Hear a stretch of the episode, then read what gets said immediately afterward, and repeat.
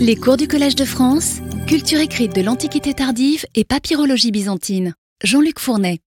Bonjour à toutes et à tous. Je commencerai par donner la parole au grand spécialiste de l'éducation antique, Henri-René Marot, dont j'ai déjà eu l'occasion de citer le nom. Il paraîtrait naturel que les premiers chrétiens, si intransigeants dans leur volonté de rupture à l'égard d'un monde païen, dont ils ne cessent de dénoncer les erreurs et les tares, aient en conséquence créé à leur usage une école d'inspiration religieuse, distincte et rivale de l'école païenne de type classique. Or, la chose est remarquable, ils ne l'ont pas fait, du moins dans le cadre de la civilisation hellénistique et romaine. Pourtant, créer un enseignement orienté vers la vie religieuse et dont les programmes en particulier seraient centrés sur l'étude des livres saints n'était pas chose inconcevable. Les chrétiens de l'Empire romain en avaient le modèle sous les yeux dans les écoles juives qui achevaient précisément de s'organiser sous leurs yeux. Rien de pareil dans l'ère propre de la culture gréco-latine. Aussi longtemps que dure l'Antiquité, les chrétiens, sauf quelques cas exceptionnels et limités, n'ont pas créé d'écoles qui leur fussent propres. Ils se sont contentés de juxtaposer leur formation spécifiquement religieuse, assurée, on l'a vu, par l'étude de la famille, à l'instruction classique qu'ils recevaient au même titre que les païens dans les écoles de type traditionnel. Fin de citation. Eh bien, c'est la leçon euh, à tirer des trois exemples d'enseignement datant des 5e et 6e siècles que je vous ai présentés dans les cours précédents.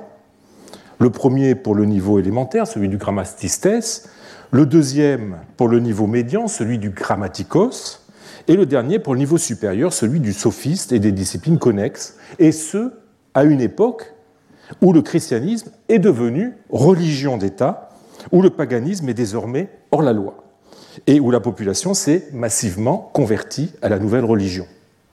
Souvenez-vous, le maître du papyrus Bourrian ne propose à ses élèves comme exercice de lecture et d'écriture que des textes profanes, les dits du philosophe cynique euh, Diogène, les sentences de Ménandre, les fables, les fables de Babrius. Dioscore, quant à lui, ne fait étudier à ses élèves qu'Homère et peut-être Ménandre et euh, leur fait faire des compositions sur des sujets dont les protagonistes sont empruntés euh, à l'univers homérique. Enfin, Aurapollon, dans ses cours à Alexandrie, comme d'autres de ses collègues, persiste à professer des opinions païennes au point de recevoir le sobriquet de Psychapollon, hein, celui qui perd les âmes, et de susciter des mouvements d'opposition chez certains de ses étudiants. Serait-ce à dire que l'enseignement grec est resté de façon monolithique, imperméable au développement du christianisme qui a pourtant constitué hein, la mutation la, plus profonde, la plus radicale que l'Antiquité ait eu à subir. Je voudrais terminer cette année en vous montrant que cela n'a pas été vraiment le cas et qu'il y eut bien christianisation de l'enseignement, mais inégalement effective selon les niveaux, selon les milieux et selon la langue. Alors je reviendrai l'an prochain sur le phénomène dans les milieux monastiques et coptes, ce qui sera l'occasion de traiter du rapport entre christianisme et païdéia classique et des débats euh, qu'il a suscités hein, chez les chrétiens. J'ai déjà eu d'ailleurs l'occasion d'amorcer dans les premiers cours de la série Le calame et la croix ce, ce problème. Aujourd'hui et la semaine prochaine, je me limiterai à la christianisation selon les niveaux d'enseignement. Euh, de façon à clore les cours de cette année que j'ai organisés autour hein, des, trois degrés canoniques, et on l'a vu pour une part un peu théorique, de l'enseignement grec. Alors, nous ne partirons pas euh, de rien. Euh, ces dernières années ont vu l'apparition de deux études sur les papyrus scolaires chrétiens. celle d'Alberto Nodar, Christianity at School, Early Christian School Text on Papyri, euh, publié euh, dans un volume collectif de 2012. C'est une étude fondée sur un, corpus établi par l'auteur euh, des 89, selon lui, 89 papyrus scolaires témoignant à un degré ou à un autre, et je le cite, des signes de la présence du christianisme dans les écoles d'Égypte. Et il se fonde sur un, corpus euh, qui est disponible euh, en ligne à l'adresse que j'ai indiquée à l'écran. Et puis la seconde étude, c'est celle de Nathan Karlik, que vous avez eu l'occasion d'écouter ici même au Collège de France, puisque je l'ai invité à mon séminaire il y a quelques semaines. Il s'agit d'une étude intitulée Recherche sur la forme, la mise en page et le contenu des papyrus scolaires grecs et latins chrétiens d'Égypte, publiée dans la revue euh, Studi di Egyptologia et di Papyrologia de 2013, et qui est issue de euh, son mémoire de maîtrise soutenu à Liège en 2011. Cette étude résonne sur un, corpus des papyrus scolaires chrétiens que euh, Nathan Carlig a fixé à 108 textes. Alors, ces, deux auteurs, qu'il s'agisse d'Alberto Nodar ou de Nathan Karlik, euh, parlent de papyrus scolaires chrétiens, Christian School Texts. Cette appellation doit, je crois, nous retenir quelques instants. Que peut donc bien être un papyrus scolaire chrétien? Est-ce un papyrus qui témoigne d'un enseignement qui se fait dans un contexte chrétien? Est-ce un papyrus dont l'enseignement est dispensé par un chrétien et ou s'adresse à des chrétiens?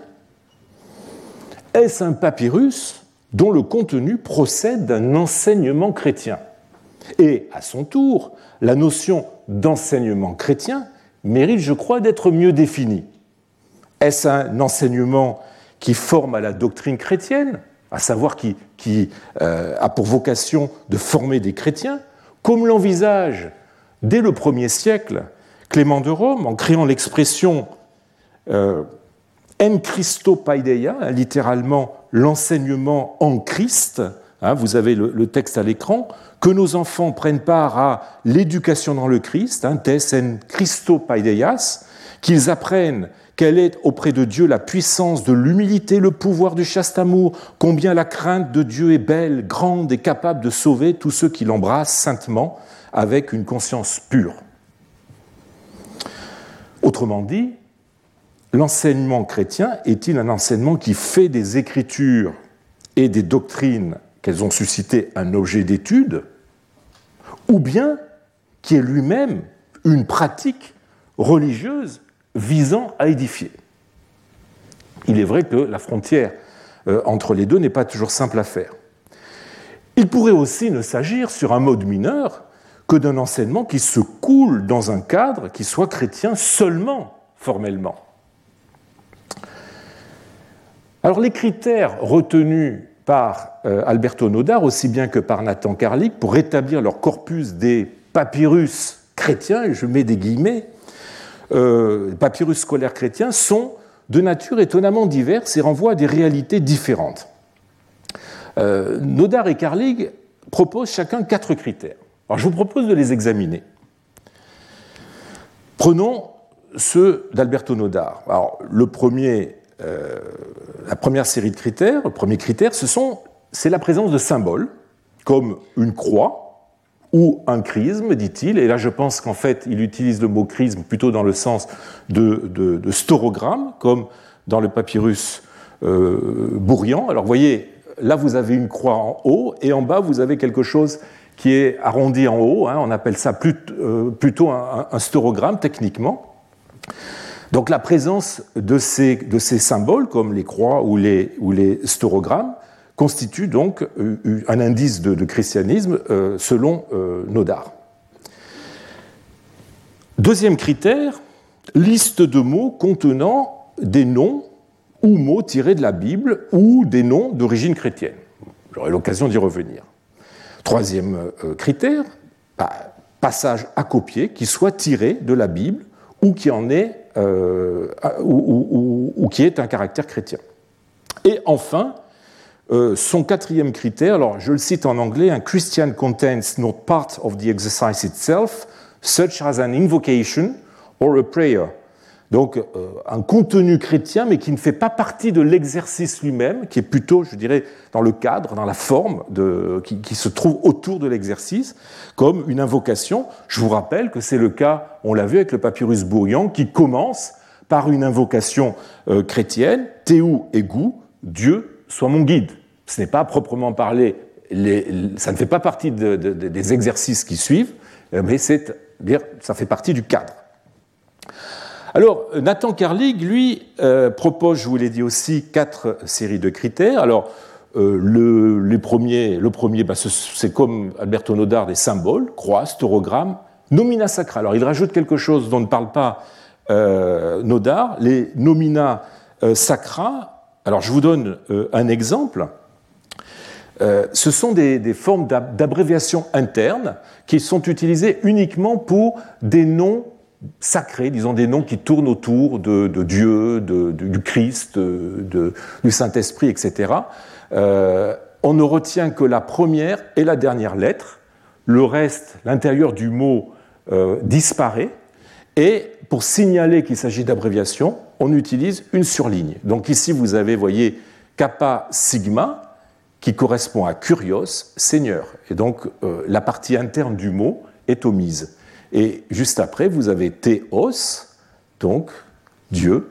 De même, euh, on utilise la, première et dernière lettre et on surligne. Alors, ces, ces nomina, ce qu'on appelle techniquement des nomina sacra, sont effectivement des indices de, de christianisme et permettent d'ailleurs, sont utilisés par les chrétiens, ce qui permet d'ailleurs de différencier euh, des exemplaires euh, de la Septante émanant de milieux juifs euh, qui n'utilisent pas les nomina sacra par rapport à ceux qui euh, ont été copiés par ou pour des chrétiens qui utilisent les nomina sacra. Deuxième forme de deuxième série d'indices, les mots désignant des réalités chrétiennes. Troisièmement, citation de textes chrétiens scripturaires ou non. Là, on retrouve exactement la même chose que chez Nodar. Et enfin, euh, Nathan Karlik ajoute un quatrième euh, critère qui est différent qui ne se trouve pas chez, chez Nodar, qui est le contexte archéologique chrétien, par exemple, si le texte a été trouvé dans un monastère ou pas. Alors, vous voyez que les, euh, voyez que les trois premiers critères se correspondent à peu près d'un auteur à l'autre. Le critère 4 de Nodar n'est pas repris par Carly, qui en revanche ajoute le critère archéologique.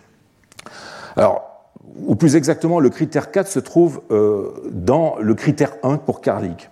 Alors, quoi qu'il en soit, les critères 1 et 4 de, Nodar et Carlig sont de nature formelle et renvoient aux acteurs de ces papyrus qui témoignent euh, de, leur christianisme par l'emploi presque automatique d'une croix initiale, d'une prière introductive et dont la confession se déduit euh, pour le critère 4 de, de de l'ambiance monastique où le texte a été retrouvé.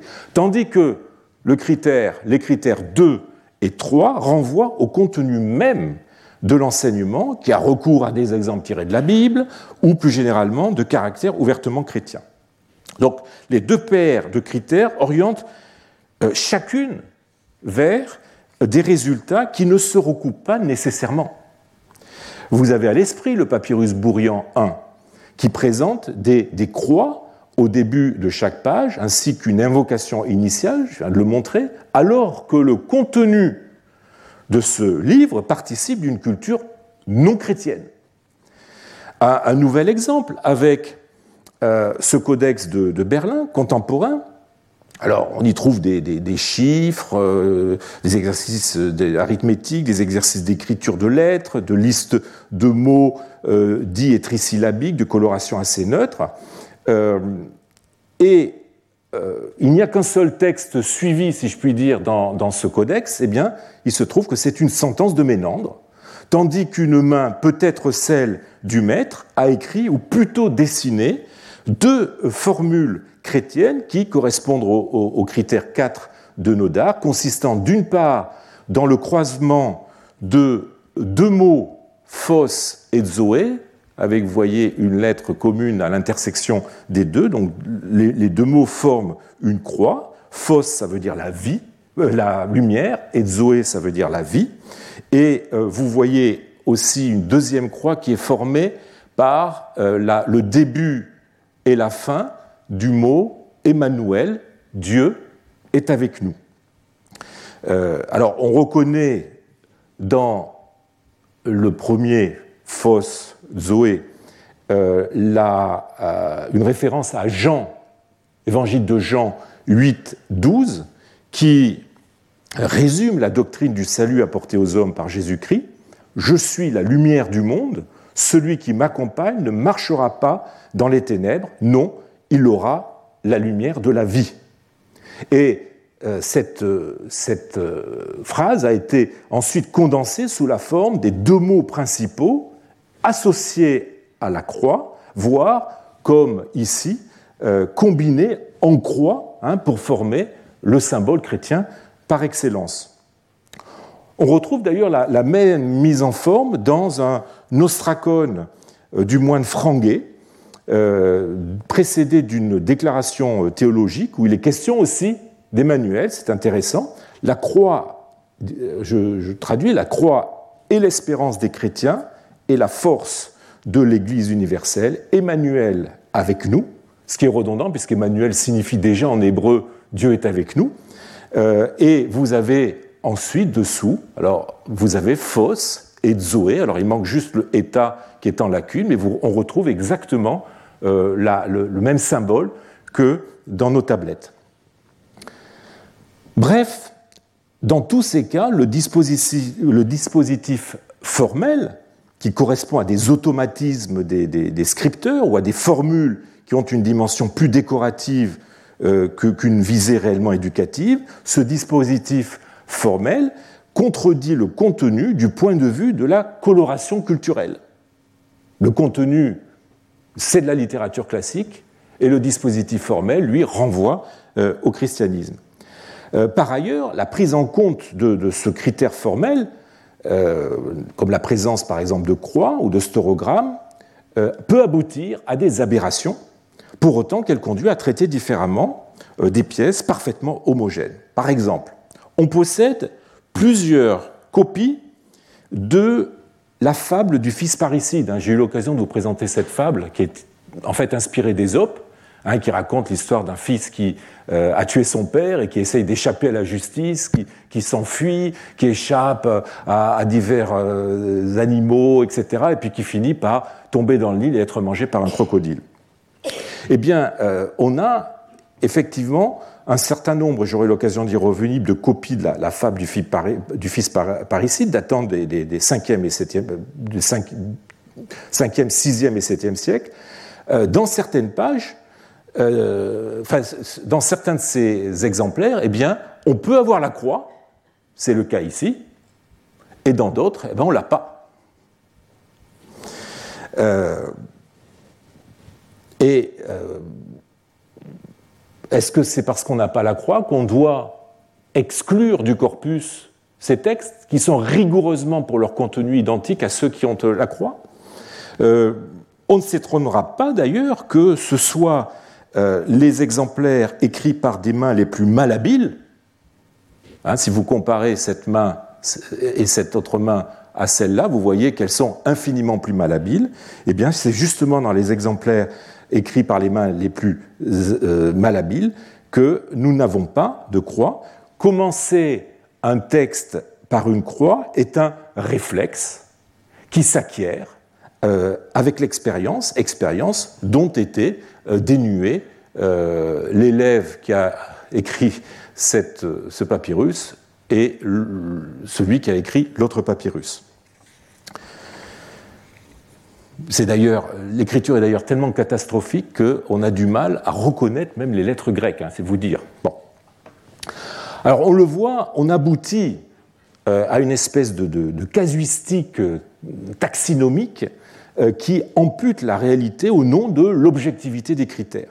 Aussi, euh, le mélange des critères de forme et de contenu me semble-t-il problématique et ne pas aider en fin de compte à clarifier la définition de ce qu'est un papyrus scolaire chrétien.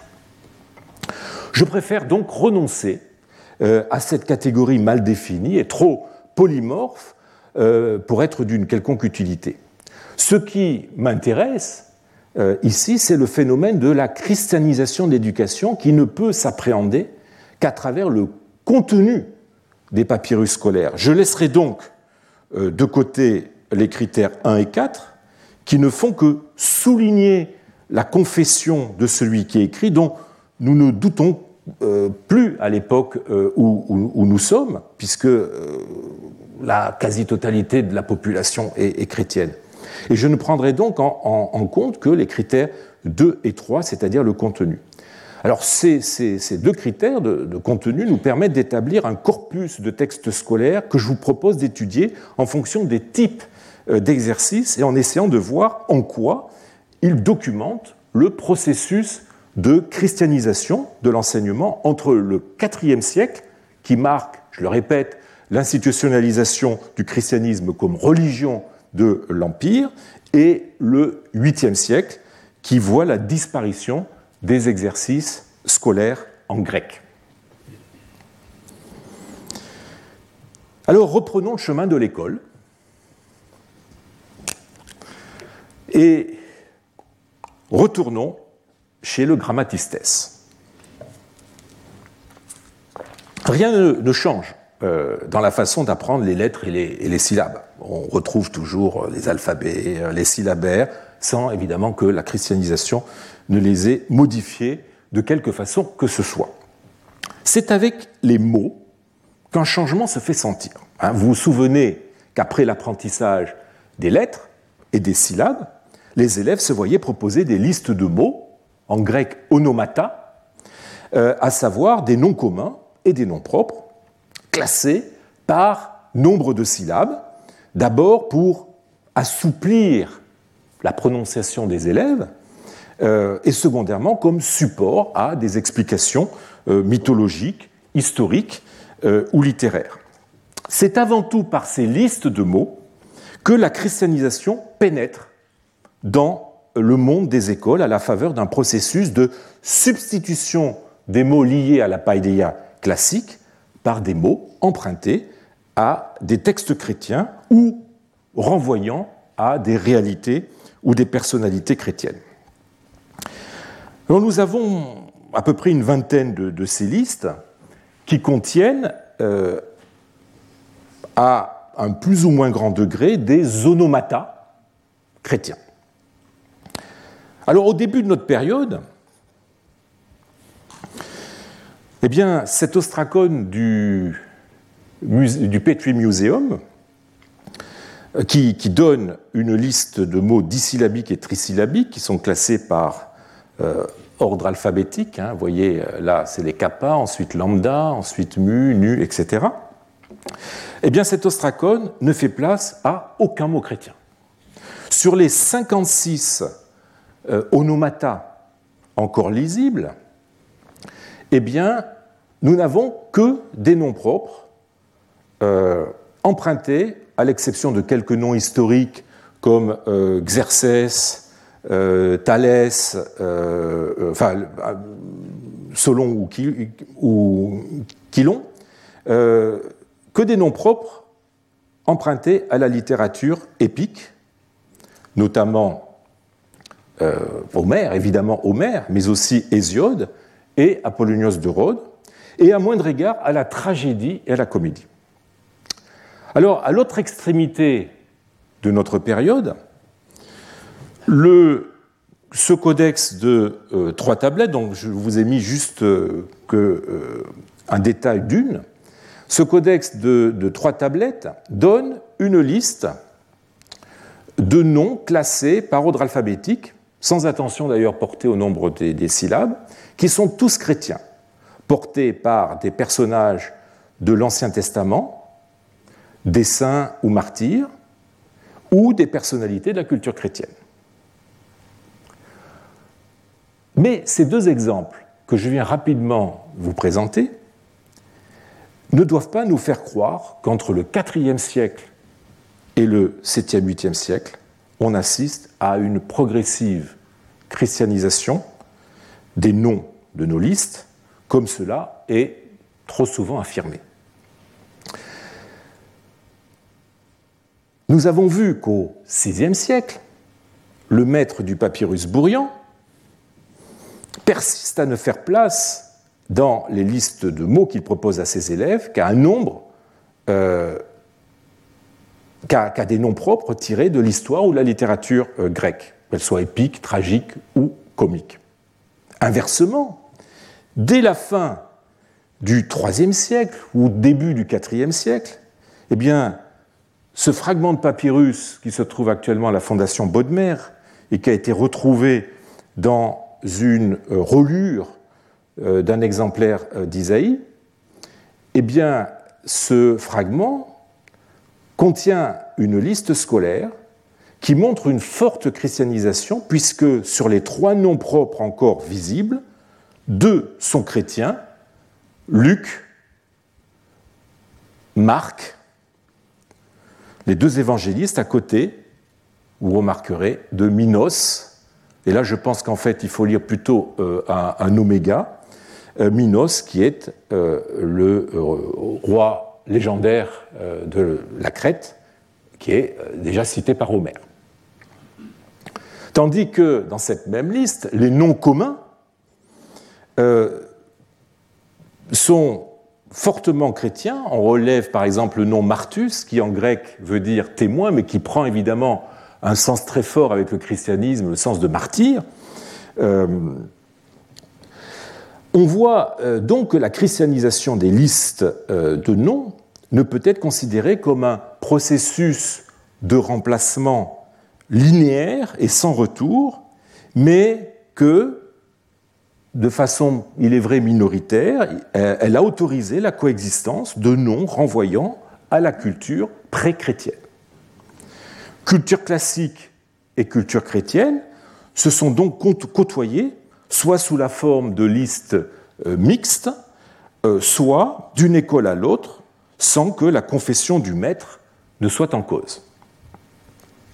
Alors le, papyrus euh, Bingen 17 est probablement un des meilleurs exemples de ces listes euh, de noms, d'onomata d'époque chrétienne. regardons-le de plus près. Vous voyez, il s'agit d'un feuillet qui se trouve au musée du Louvre, un feuillet de provenance inconnue que les deux éditeurs, Willy Clarisse et Alphonse Wouters, euh, ont daté du IVe siècle, mais qui, à la fois pour des raisons paléographiques mais aussi de contenu, euh, doit être du 5e et peut-être même euh, plus certainement du VIe euh, siècle. Alors vous voyez, la main est assez malhabile, c'est celle de l'élève, qui a empilé en cinq colonnes une série de mots dissyllabiques dont l'initiale va de alpha jusqu'à qui. Et par manque de place, le psi et le oméga sont absents. Alors sur les 67 noms visibles, puisqu'il y en a, vous voyez qu'il y, en a deux ici qui ne sont plus identifiables, sur les 67 noms euh, visibles, 28 sont des noms communs, 39 sont des noms propres.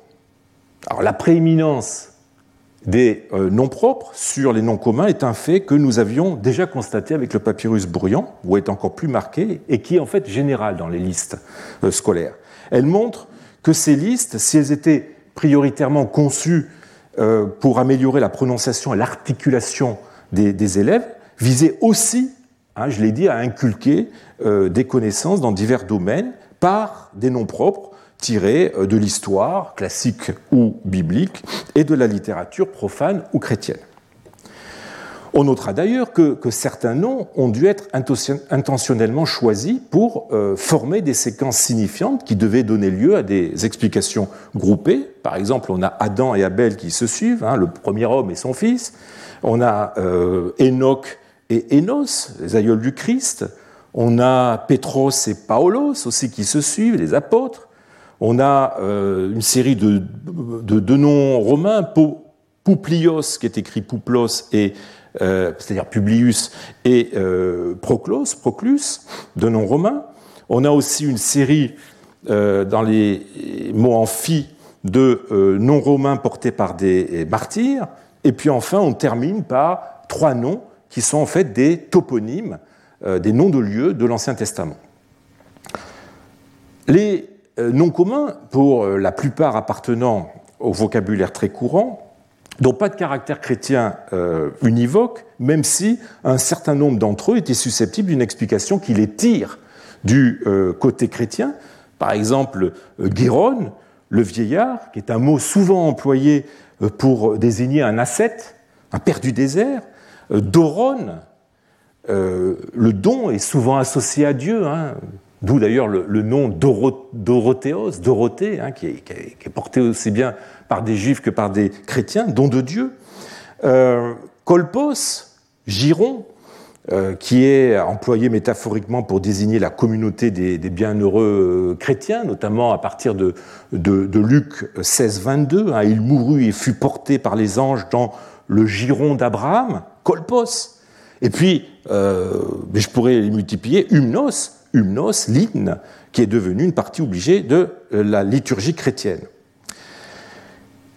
Mais il faut se garder de penser que ces noms euh, communs ont été choisis pour cette raison, car ils remontent, pour une part, part qui serait probablement très majoritaire si notre documentation était euh, plus complète, ils remontent à des listes datant de l'époque pré-chrétienne et dont on a vu avec le papyrus Bourrian qu'elles se transmettaient comme une vulgate de génération euh, en génération. Hein, souvenez-vous des ressemblances qu'il y avait entre le livre d'écolier du IIIe siècle avant et le papyrus Bourrian du VIe après. Ainsi, le papyrus Bourrian, au caractère clairement non chrétien, donne plusieurs des noms communs de notre liste. Alors peut-être euh, mais qui serait partiellement en lacune, mais sans aucun doute Humnos, comme vous le voyez, qui est suivi d'ailleurs par Hypnos, comme dans notre papyrus, montre bien qu'on a affaire à des, emprunts, euh, disons à une dépendance d'une source, d'un original commun. On a aussi dans euh, le papyrus Bourrian euh, le seul autre nom qui pourrait, dans notre liste du papyrus Bingen, avoir un caractère profane marqué, qui est Gigas, un Gigas, géant, renvoyant au géant, fils de la terre, dans la mythologie grecque. En bref, les, noms communs continuent à être choisis dans un stock ancien, euh, du fait de leur couleur assez neutre, susceptibles, secondairement, d'être euh, interprétés comme chrétiens. Tel n'est pas le cas des noms propres qui témoignent d'un travail de renouvellement du stock qui se fait au profit de la nouvelle culture. Si l'on suit l'analyse des éditeurs du papyrus Bingen, sur les 39 noms euh, propres de notre papyrus, 35 sont bibliques ou chrétiens, ce qui fait presque 90%, euh, alors que seulement 4 relèvent de la culture classique, c'est-à-dire à peu près 11%. Euh, ces 37 ou 35 noms, pardon, sont soit des anthroponymes, soit des toponymes qui sont empruntés à deux sources. Alors évidemment, la Bible, et de façon écrasante l'Ancien Testament avec 21 noms, notamment des titres de livres canoniques comme Amos ou Job, mais aussi apocryphes, Baruch, Enoch, hein, tous deux attestés dans les papyrus, hein, le, second, le livre d'Enoch, une œuvre apocalyptique euh, attribuée à, l'arrière-grand-père de, Noé, ayant même connu une très grande notoriété euh, en Égypte. On peut hésiter pour Esdras euh, entre un livre canonique de l'Ancien Testament, racontant, vous le savez, la, geste du, prêtre et du scribe Esdras, ou l'Apocalypse d'Esdras, appelé aussi de façon euh, plus ambiguë le quatrième livre d'Esdras, euh, qui relate les révélations ou les, les visions d'Esdras, dont les papyrus montrent qu'il s'agit d'un texte, là encore, très lu et très apprécié en Égypte. Alors à cette catégorie des, titres de livres bibliques, on serait euh, presque tenté d'annexer David, David hein, euh, en tant que l'auteur des, psaumes. Euh, les autres noms vétérotestamentaires sont des noms propres, Alors, pour ne citer que ceux de la première colonne, parce qu'il y, en a, tellement, Adam, Abel, Asser ou Asher, Accor, Barak. on a aussi des toponymes tirés de l'Ancien Testament, Béor, Tyr, Pharan, Kébron, Koreb. On notera que sept des noms vétérotestamentaires de notre papyrus ont pu être inspirés par la généalogie euh, de Jésus hein, que donne Luc en, 3, 23, 38. on, trouve dans cette généalogie huit noms communs avec notre euh, papyrus.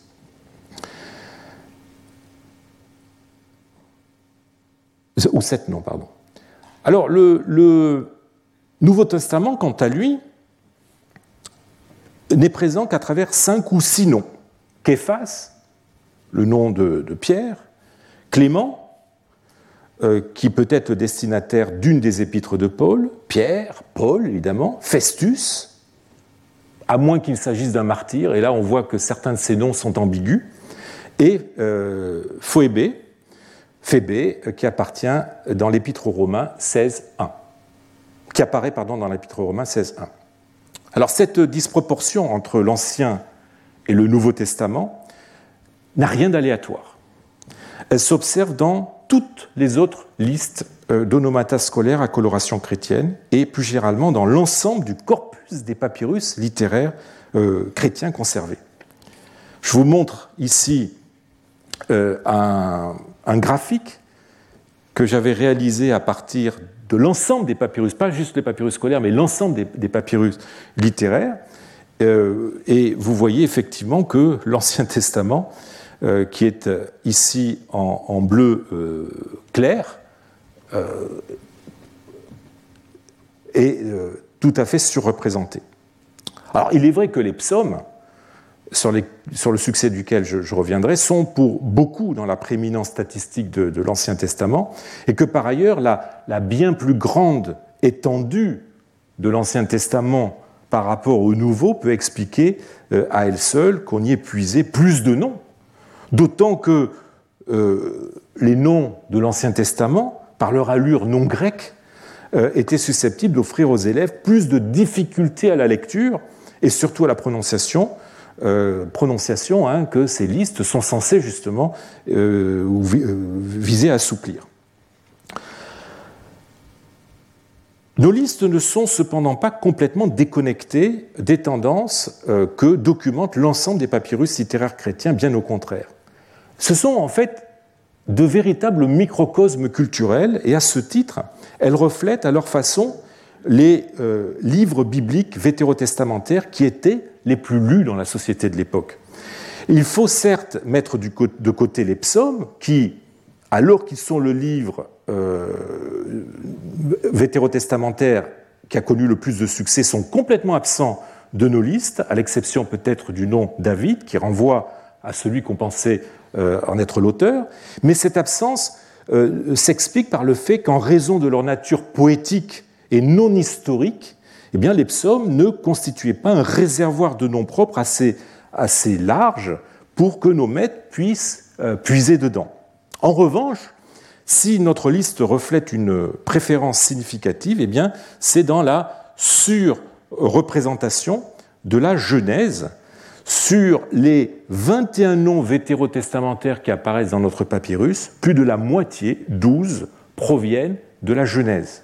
Or, les psaumes mis à part, eh bien, c'est la Genèse qui, avec l'Exode, est de très loin le livre vétérotestamentaire le plus attesté dans les papyrus littéraires chrétiens, comme euh, vous pouvez le voir sur, sur ce graphique, hein, euh, puisque vous voyez que euh, la Genèse est, est, en, est en gris ici, et représente, si on enlève les psaumes, représente, euh, proportionnellement, euh, un très fort poids euh, dans, la papyrologie chrétienne, d'autant plus que bah, les autres livres de l'Ancien Testament, bah, ça représente quand même 43 livres. Donc le, poids relatif de la, de Genèse n'étonnera pas, hein, avec l'histoire de la euh, création et euh, des plus illustres patriarques, euh, Abraham, Jacob, Joseph, la Genèse constitue un récit des origines propre à inscrire le christianisme dans, une histoire longue et reculée, et propre à inculquer aux chrétiens qui la, lisent une, conscience historique fondée sur une perspective téléologique. Sa, valeur est d'autant plus fondamentale qu'elle situe l'homme et sa condition par rapport à son créateur. Hein. D'un côté, le, euh, le, Dieu unique et, souverain, euh, et de l'autre, l'homme créé à son image, euh, mais pécheur. La doctrine qu'elle développe est de ce fait essentielle à l'apologétique antipaïenne, en même temps qu'elle nourrit toute une réflexion théologique qui s'amorce déjà dans l'Ancien Testament et le Nouveau Testament pour se développer surtout avec, avec les, les, pères de l'Église euh, qui euh, s'intéresseront énormément à, la Genève puisque c'est un des livres les plus commentés. On comprend donc que nos listes de mots portent à leur façon les traces de cet intérêt. Alors, nous venons de voir la place de la Bible dans ces listes de mots, eh bien, la seconde source de notre liste est le martyrologue. Neuf noms, et comme nous verrons plus tard, peut-être onze, étaient portés par des martyrs. Victor, Bessas, Domnus, Thècle, Publius, Proclus, Florus, Faustus, euh, euh, Festus, on notera qu'à l'exception du nom Bessas, qui est un nom bien égyptien, et Thècle, ce sont tous des noms romains. Un certain nombre d'entre eux ont été martyrisés en Égypte et font partie des martyrs vénérés euh, en Égypte, comme Victor, Bessas, Faustus, Festus, auxquels on pourrait même ajouter une Thècle, différente hein, de, la, de, la, sainte euh, homonyme euh, et bien plus célèbre. Deux d'entre eux se rattachent au fameux épisode des 40 martyrs de, Sébaste. Il s'agit euh, Domnus et de Proclus. Hein, vous vous souvenez que euh, j'avais eu l'occasion d'en parler dans un cours précédent. L'empereur Licinus, en 320, venait de demander aux militaires de renouveler leur serment de fidélité en sacrifiant euh, aux dieux, mais 40 soldats de la légion 12 Fulminata, cantonnés en Petite Arménie, refusèrent et ils furent condamnés par le gouverneur Agricolaos à être jeté euh, sur un lac glacé près de Sébaste. Ils moururent tout en faisant preuve d'un héroïsme euh, qui força l'admiration et donna lieu ensuite à euh, de nombreux récits comme ceux de Basile, de Romanos le Mélode, de Siméon Métaphraste, etc. Et surtout donnant lieu à un culte très populaire. Et l'école, évidemment, n'a pas échappé euh, à cette fascination, puisqu'en plus de l'inclusion de, noms de certains de ces martyrs dans, nos listes d'onomata, eh bien, on a aussi retrouvé euh, sous le calame de maîtres ou d'élèves euh, des listes de ces martyrs, comme par exemple cet ostracone ici. Alors là, on n'a que deux noms.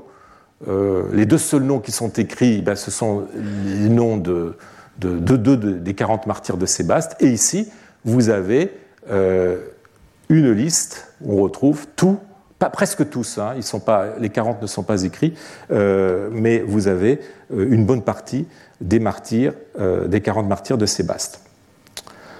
Alors, je voudrais maintenant passer aux quatre noms que les éditeurs de notre papyrus ont considérés comme relevant de la culture païenne. Hein, je les cite, culture païenne. Alors, quels sont-ils? Hermès, Castor, pas de Pollux, juste Castor, Xerxès et Orphée. Alors on constate que ce sont euh, tous des euh, reliquats des listes scolaires anciennes, des listes pré-chrétiennes, ou à coloration euh, exclusivement non chrétienne. Par exemple, Hermès se trouve dans le livre des colliers du troisième avant, ainsi que dans trois autres euh, texte scolaire.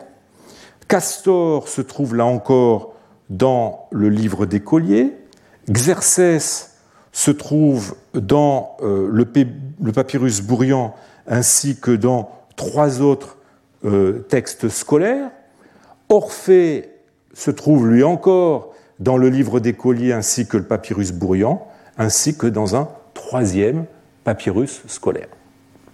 Voilà qui semble euh, montrer que les maîtres qui souhaitaient soumettre à leurs élèves des listes de noms chrétiens ont cherché à renouveler de fond en comble le stock onomastique en puisant dans la littérature biblico-chrétienne, mais que, mais que dans de rares cas, eh bien, ils se sont laissés, euh, ils, ont laissé passer quelques noms de ces vieilles listes qui renvoyaient à la littérature profane. Alors, s'agit-il d'inadvertance de leur part, euh, ou y ont-ils été contraints par facilité, ne trouvant pas pour telle initiale des noms chrétiens du nombre de syllabes appropriées et se laissant du coup aller à reprendre d'anciens modèles? Alors, cette explication pourrait passer à la rigueur pour euh, justifier, enfin pourrait euh, justifier le recours au nom Xerxès. Il n'y a pas tant de noms que ça, commençant par un Xi, euh, mais il était facile de trouver des noms chrétiens pour des mots dissyllabiques en kappa, par exemple, ou en nomicron. Alors je propose de faire intervenir une autre explication. Je me demande si ces noms qui apparaissent comme des intrus profanes dans une liste où tous les autres noms sont chrétiens, l'était vraiment pour le maître qui a composé ces listes. Hermès, s'il est évidemment le nom d'une des plus fameuses divinités du panthéon grec, était aussi le nom d'un saint vénéré en Égypte d'après deux papyrus l'un de 565-566 que vous avez à l'écran. Vous voyez, il est ici question Eiston Agion Abba Hermé, pour le saint euh, Abba Hermès. Donc un papyrus de 565-566, mais on a aussi un papyrus de 605, hein, où il est question d'un don fait aussi à Saint Abba Hermès. Castor, s'il est un des, deux Dioscures, fils de Léda et de Tindar, dont nous parle Homère, eh bien, il est aussi un des douze martyrs qui mourut à Alexandrie, connu par le martyrologue hieronymien pour le 18 septembre. Le roi perse Xerxès s'il est attesté par des sources classiques, est aussi cité dans la Septante. Reste Orphée. Alors, si à ma connaissance ce nom absent de la Bible n'est pas porté par un martyr ou un saint, d'ailleurs le nom n'est guère usité après le, deuxième, troisième siècle, euh, il renvoie à un personnage mythique de la tradition grecque que le christianisme euh, a accueilli sans trop d'antipathie.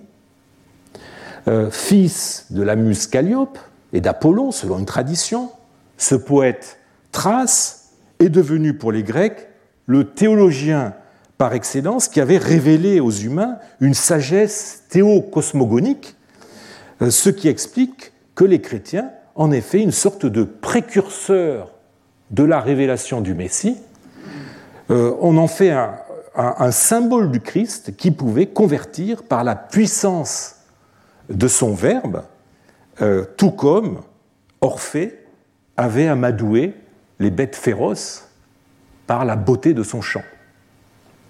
Et ce parallèle avec le Christ explique d'ailleurs que son image a envahi l'art chrétien des premiers siècles, notamment les catacombes, où Orphée représentait euh, la lyre à la main euh, au milieu de bêtes sauvages, parfois même dans une pose qui l'assimile au bon pasteur. Vous voyez ici euh, une représentation qui se trouve dans les catacombes de Domitille et une autre peinture où on voit Orphée au milieu des animaux. Nos quatre noms étaient donc susceptibles, nos quatre noms profanes, soi-disant prétendument profanes, euh, étaient donc susceptibles d'une interprétation chrétienne qui les rendait acceptables dans une liste de non-chrétiens. Autrement dit, malgré l'analyse des éditeurs du papyrus Bingen 17, cet exercice pourrait bien n'avoir comporté aucun nom considéré par son rédacteur comme étranger à la culture chrétienne. Au-delà du cas particulier, mais qui n'est pas si particulier que ça, du papyrus Bingen, on peut citer d'autres exemples de ces termes, de ces onomata culturellement euh, ambigus, qui vous montreront qu'un nom païen peut en cacher un autre, c'est-à-dire en l'occurrence peut cacher un nom euh, euh, chrétien. Dans cette tablette de Berlin, qui comprend, outre des, exercices d'écriture, de lettres ou d'une sentence de, de Ménandre, des exercices d'arithmétique, eh bien, on a deux listes d'onomata en alpha et θ, et on trouve parmi les quelques noms propres qui sont tous biblico-chrétiens, alors simplement, c'est très mal écrit, il y a des fautes d'orthographe. Par exemple, Théonas, il faut lire Théonas, hein, qui est euh, un patriarche d'Alexandrie. On a aussi euh, Thomas ici. Euh, eh bien, on trouve le nom qui paraît étrange dans une liste de noms chrétiens, Amon. Mais là encore, Amon, certes, peut être le dieu égyptien Amon, mais peut être aussi, et l'accent en grec change, l'ancêtre de la tribu des Ammonites, si souvent mentionné dans l'Ancien Testament. Sur cette, euh, cet ostracone,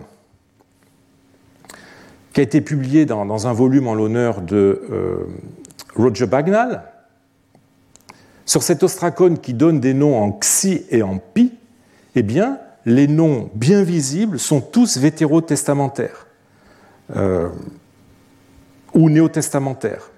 Par exemple, vous avez Patourès, euh, Pontus, Pilatos, Pontus Pilate, Patrobas, euh, euh, qui est le nom d'un chrétien romain à qui Paul envoie ses salutations dans les épîtres romains, à l'exception apparente de Xantippe, Xantippé, qui est bien connue pour avoir été la femme de Socrate et qui est devenue même une espèce d'archétype de, la mégère,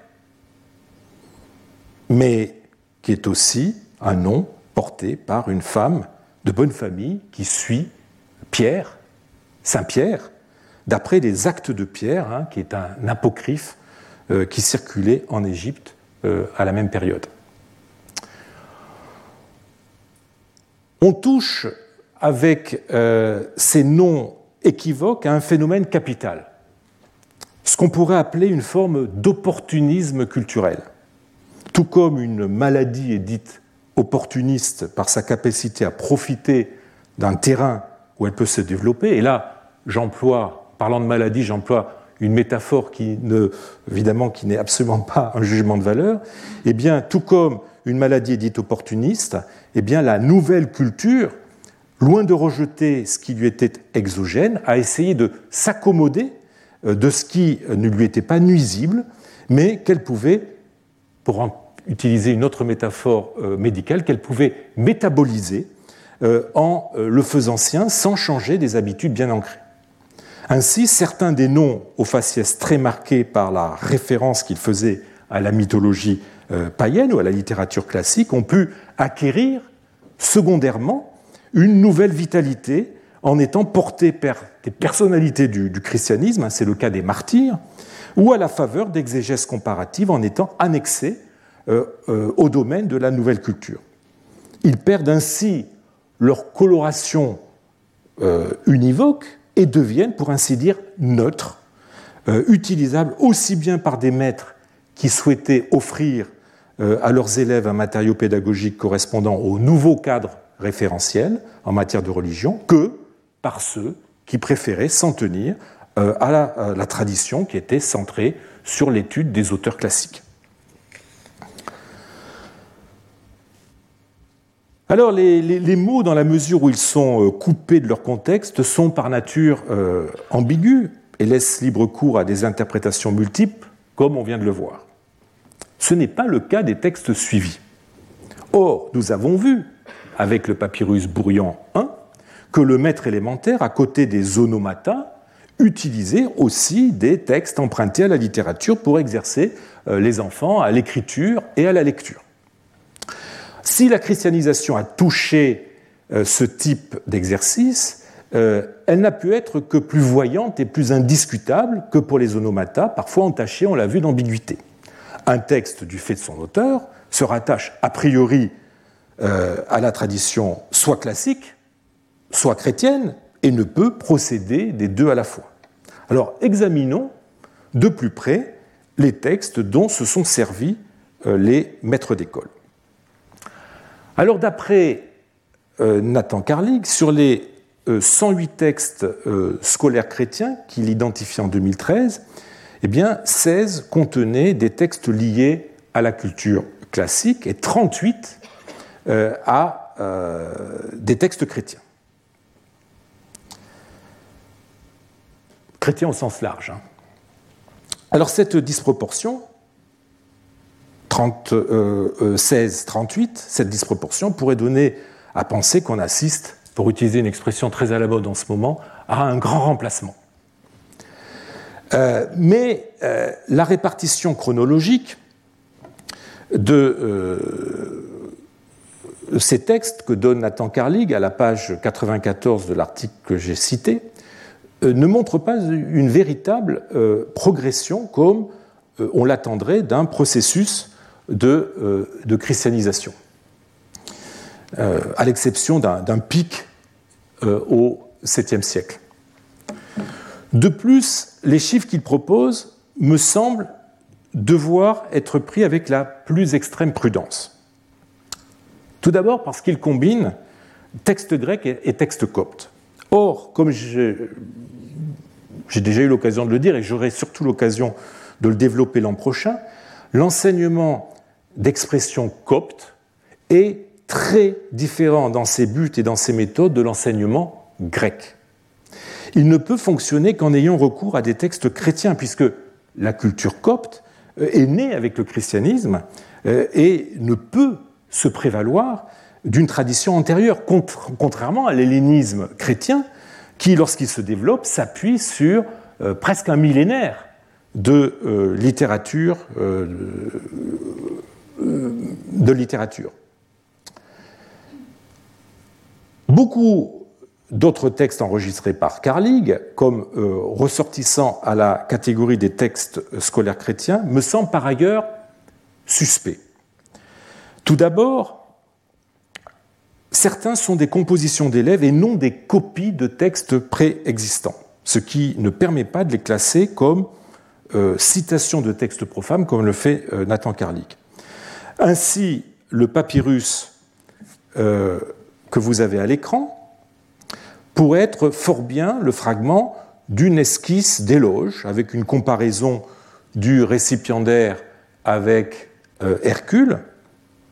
À mon avis, il ne s'agit pas là d'un texte du répertoire classique ou chrétien proposé par un maître à un élève ou une copie euh, de, euh, que ce dernier en aurait faite. Donc, si c'est un texte scolaire, je ne pense pas qu'on puisse l'inclure dans les textes suivis qui étaient donnés à recopier euh, aux, élèves. Et donc, je ne souhaite pas l'utiliser dans l'étude que je suis en train de faire euh, des textes euh, utilisés à l'école. Par ailleurs, je suspecte certains des prétendus textes scolaires de ne pas en être. Je ne vois pas, par exemple, pourquoi ce papyrus qui se trouve à l'abbaye de Montserrat, euh, fragment d'un feuillet contenant sur une face un extrait de la comparaison entre Ménandre et Philistion, et sur l'autre de, des bénédictions d'Isaac et de Jacob d'Hippolyte de Rome, donc nous sommes à la fin du deuxième et au début du troisième siècle, je ne vois pas pourquoi euh, ce papyrus serait scolaire.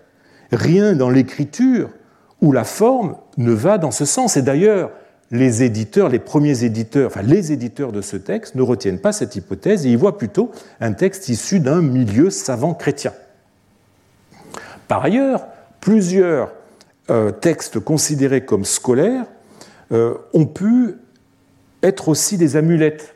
Je vous avais déjà euh, présenté deux exemples avec des alphabets lors de mon deuxième cours de cette année. Je voudrais vous en montrer peut-être un autre, peut-être un autre avec ce papyrus Scoyen, de la collection Scoyen, où on voit le psaume 90 et le Notre Père. Euh, et euh, ce papyrus a été considéré par certains comme une amulette de protection, d'où le recours au psaume 90, hein, qui est un psaume à, à, viser à vertu prophylactique, comme j'avais déjà eu l'occasion de vous l'expliquer dans, dans un cours il y a quelques années. Et euh, d'ailleurs, euh, ce papyrus a été inclus, alors avec certains points d'interrogation, dans la base euh, Kyprianos des papyrus magiques et des rituels. Enfin, mais je, pourrais vous citer beaucoup d'autres exemples, cet ostracone, cet ostracone d'Heidelberg, contenant ce qu'on appelle le symbole nicéno-constantinopolitain, c'est-à-dire la profession de foi sur laquelle euh, le concile de Nicée s'est accordé en 324 et révisé au concile de Constantinople en 381. Euh, cet ostracone a pu être utilisé, et je cite là Nathan Karlik, dans le cadre d'un enseignement religieux, sans doute destiné non pas à un élève en début de parcours scolaire, mais plutôt à un élève déjà habitué à la fréquentation de textes chrétiens. Mais Karlik ajoute immédiatement, pourquoi ne pas penser également à un contexte d'apprentissage religieux ou liturgique dans un monastère? Effectivement, je pense qu'il a raison. Euh, mais on pourrait aussi proposer d'autres hypothèses. Au vu de la nature très calligraphique, très soignée de l'écriture, eh bien, euh, on pourrait penser qu'il s'agit d'un exercice d'entraînement d'un copiste professionnel, comme on en a beaucoup d'autres.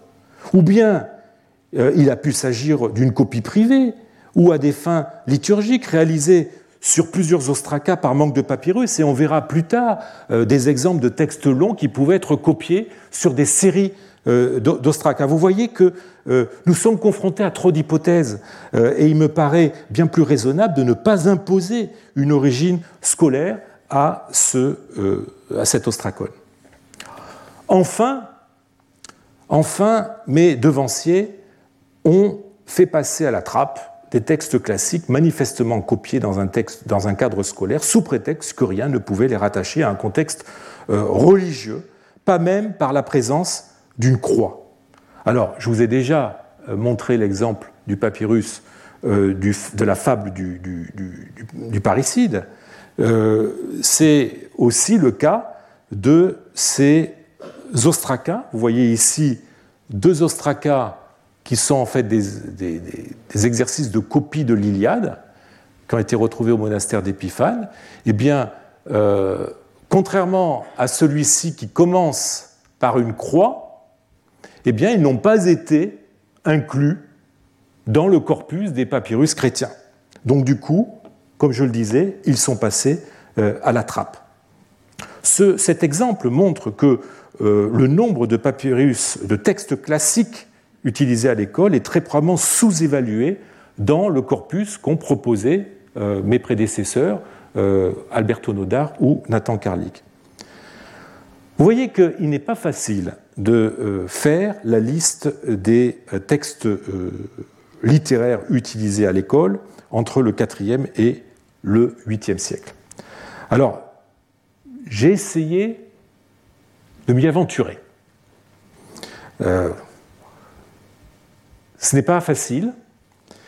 Euh, je suis certain que un certain nombre des textes que j'ai retenus euh, pourraient être accompagnés d'autres textes.